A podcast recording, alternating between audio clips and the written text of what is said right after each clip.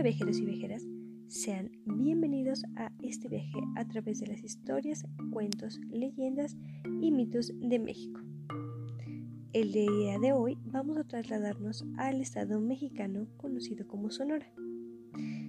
Este estado se encuentra ubicado en la región noroeste del país, limitando al norte con Arizona, Estados Unidos, al este con Chihuahua, al sur con Sinaloa y al oeste con Baja Y con el Mar de Cortés o también conocido como el Golfo de California.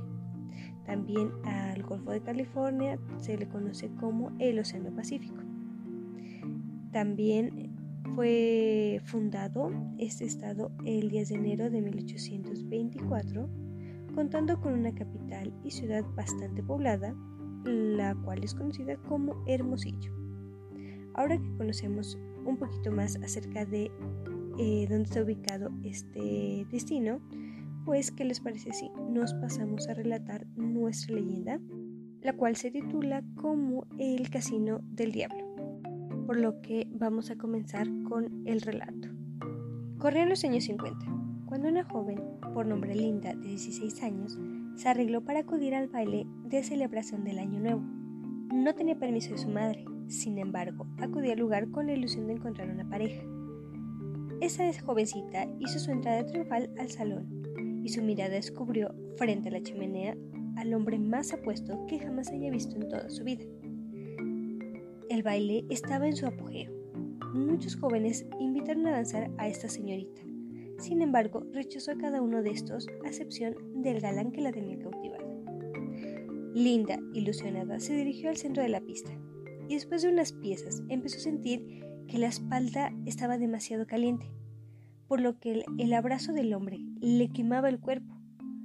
Esta se espantó tanto que se separó de su pareja y dio un grito despavorido, el cual retumbó por todo el salón. Mientras todo esto ocurría, la señorita pues fijó su mirada en las extremidades inferiores del caballero, que en momentos antes la tenía arrobada descubriendo así que tenía una pata de gallo y la otra de chivo. El grito hizo que todos salieran corriendo asustados, y el hombre, misterioso, se metió al baño, donde salió una llameante explosión y un intenso olor a azufre, el cual invadió todo, todo el ambiente. Posteriormente, un incendio se dio en el lugar, y desde entonces el Casino del Diablo dejó de ser el lugar favorito de toda la crema innata de la sociedad hermosillense. Era parte del exclusivo club campestre donde se acudía a jugar golf.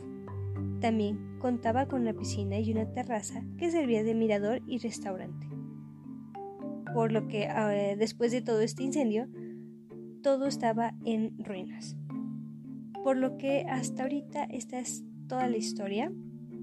Es corta como lo como lo pueden apreciar. Sin embargo, antes de culminar con este episodio, me gustaría comentarles lo que se ha dicho sobre este lugar. pues más bien hay testimonios, hay investigaciones que incluso el periódico El Universal también realizó acerca de este lugar. Y pues sí me gustaría comentarles es todo esto que es complemento de la historia. En primer lugar, pues es lo que es. Básicamente se recalca, este punto se ha ocupado para magia negra. Ahora, el Universal, que es el periódico, realizó la investigación para este destino y realizó dos visitas al lugar, una de día y otra de noche. De día se constató que el espacio se utiliza para realizar ritos de magia negra con sacrificios de gatos y o gallos y o perros. También en sus paredes se puede ver que hay una cruz que en su parte superior tiene cuernos y en la inferior tiene la cola con la que el imaginario colectivo identifica a Satanás. Ahora, si nos pasamos a la visita de la noche, también en la penumbra que reina en el tétrico casino enclavado en el cerro oriente de la ciudad, atrás de la zona hotelera de alta plusvalía, se experimentan raras sensaciones. Incluso la maleza mecida por el viento que se cuela por entre los escombros produce sonidos similares a gritos de mujeres, silbidos y relinchos de caballos. También la permanencia en el Casino del Diablo es una vivencia que supera increíblemente la normalidad, hace que tus sentidos estén en alerta constante. También el corazón produce que se bombee muy muy fuerte y se eleva totalmente tu adrenalina. Eso es por un lado de la investigación y también se logró tener testimonios de extrabajadores que pues están la pareja formada por Mario Cruz y su esposa Dionisia, los cuales patentizan el terror que vivieron durante seis años que cuidaron borregos y otros animales de uno de los socios de este casino. De hecho, narran que por necesidad permanecieron en el empleo junto a un matrimonio de Veracruz, quienes también huyeron después de sufrir terroríficas experiencias entre las que se describen que les desconectaban aparatos eléctricos. Vivieron incendios espontáneos, los vasos y platos se quemaban solos, incluso hasta los frijoles se quemaban sin estar encendida la estufa eléctrica con la que se elaboraban los alimentos. También la menor de sus hijas veía a una niña que se asomaba por las ventanitas del inmueble y los, adultos solamente, o sea, no llegaban a ver a esta niña, sin embargo, sí podían percibir su presencia.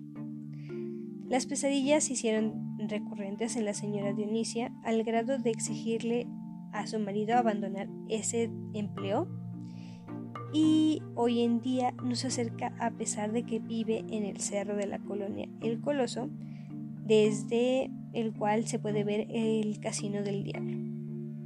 Mario Cruz, el expelador del casino, contó que era muy común que llegaran personas, sobre todo jóvenes, a jugar a la Ouija y a pedirle protección y riqueza al Señor de los Avernos. También Conrado García que fue vecino de la misma colonia, comentó que había varias versiones sobre la tragedia ocurrida en los años 50, pero todas son similares y pues sí llegan a, la misma conclusión que fue una joven que desobedeció a su madre, fue al baile y pues bailó con el diablo. Sin embargo, el final sigue abierto, ya que hay quienes afirman que el diablo se llevó a Linda, porque curiosamente no se volvió a saber de ella, después de todos los incidentes, mm, pero también hay otros que dicen que murió quemada en ese lugar tras el incendio y hay algunos que afirman que era hija de una familia pudiente y tras todos estos incidentes se la llevaron fuera de Hermosillo. Así que pues nadie sabe cómo acabó o más bien qué sucedió con esta muchacha.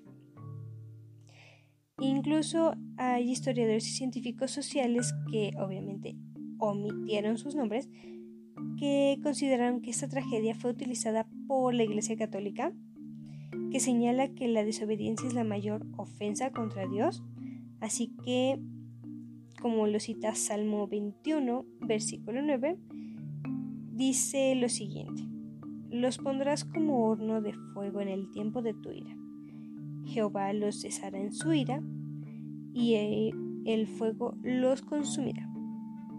Así que esta es toda la historia y los complementos sobre la misma. Es una historia bastante interesante, me encantó. La verdad es muy en sí la historia es corta, pero pues me deja muchas dudas porque pues tiene un final como bien mencionamos antes abierto, ya que Nadie sabe qué pasó con la muchacha, nadie qué pasó con aquel hombre. Y tenemos un lugar que está abandonado y que es ocupado para fines, mm, pues, ¿cómo se puede decir? Fines, pues no tan buenos. no se me ocurrió la otra palabra porque se me fue la onda, pero sería como eso, que no son fines tan buenos y son bastante peligrosos, además de ser un lugar pues un poco aterrador. Así que bueno, yo espero que les haya gustado muchísimo la leyenda de hoy. Nuestra historia fue mm, corta, pero creo que bastante interesante y más por todos los complementos que se agregaron en esta. Así que, bueno, no hay más. Yo espero que sí les haya gustado y que no duden en que nos estaremos escuchando muy pronto con otro destino. Por cierto, lamento demasiado no haber subido en este fin de semana el podcast que corresponde. Se me ha ido complicando un poco subirlos eh, dos veces a la semana, así que trataré de seguir con, el, con la dinámica de que sea sábado o domingo y el martes. Sin embargo, mm, puede que por las actividades que estoy haciendo ahora cambie un poco. O más bien regresemos a la parte que es uno por semana, pero trataré de hacer lo posible para que siga subiendo más contenido durante la semana. Sin más, pues yo me despido y nos estaremos escuchando en nuestro siguiente episodio. También me quiero despedir con mi usual frase, la cual es la siguiente.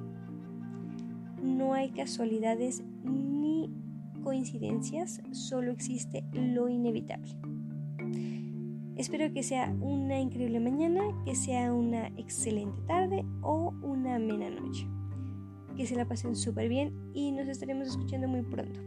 Bye.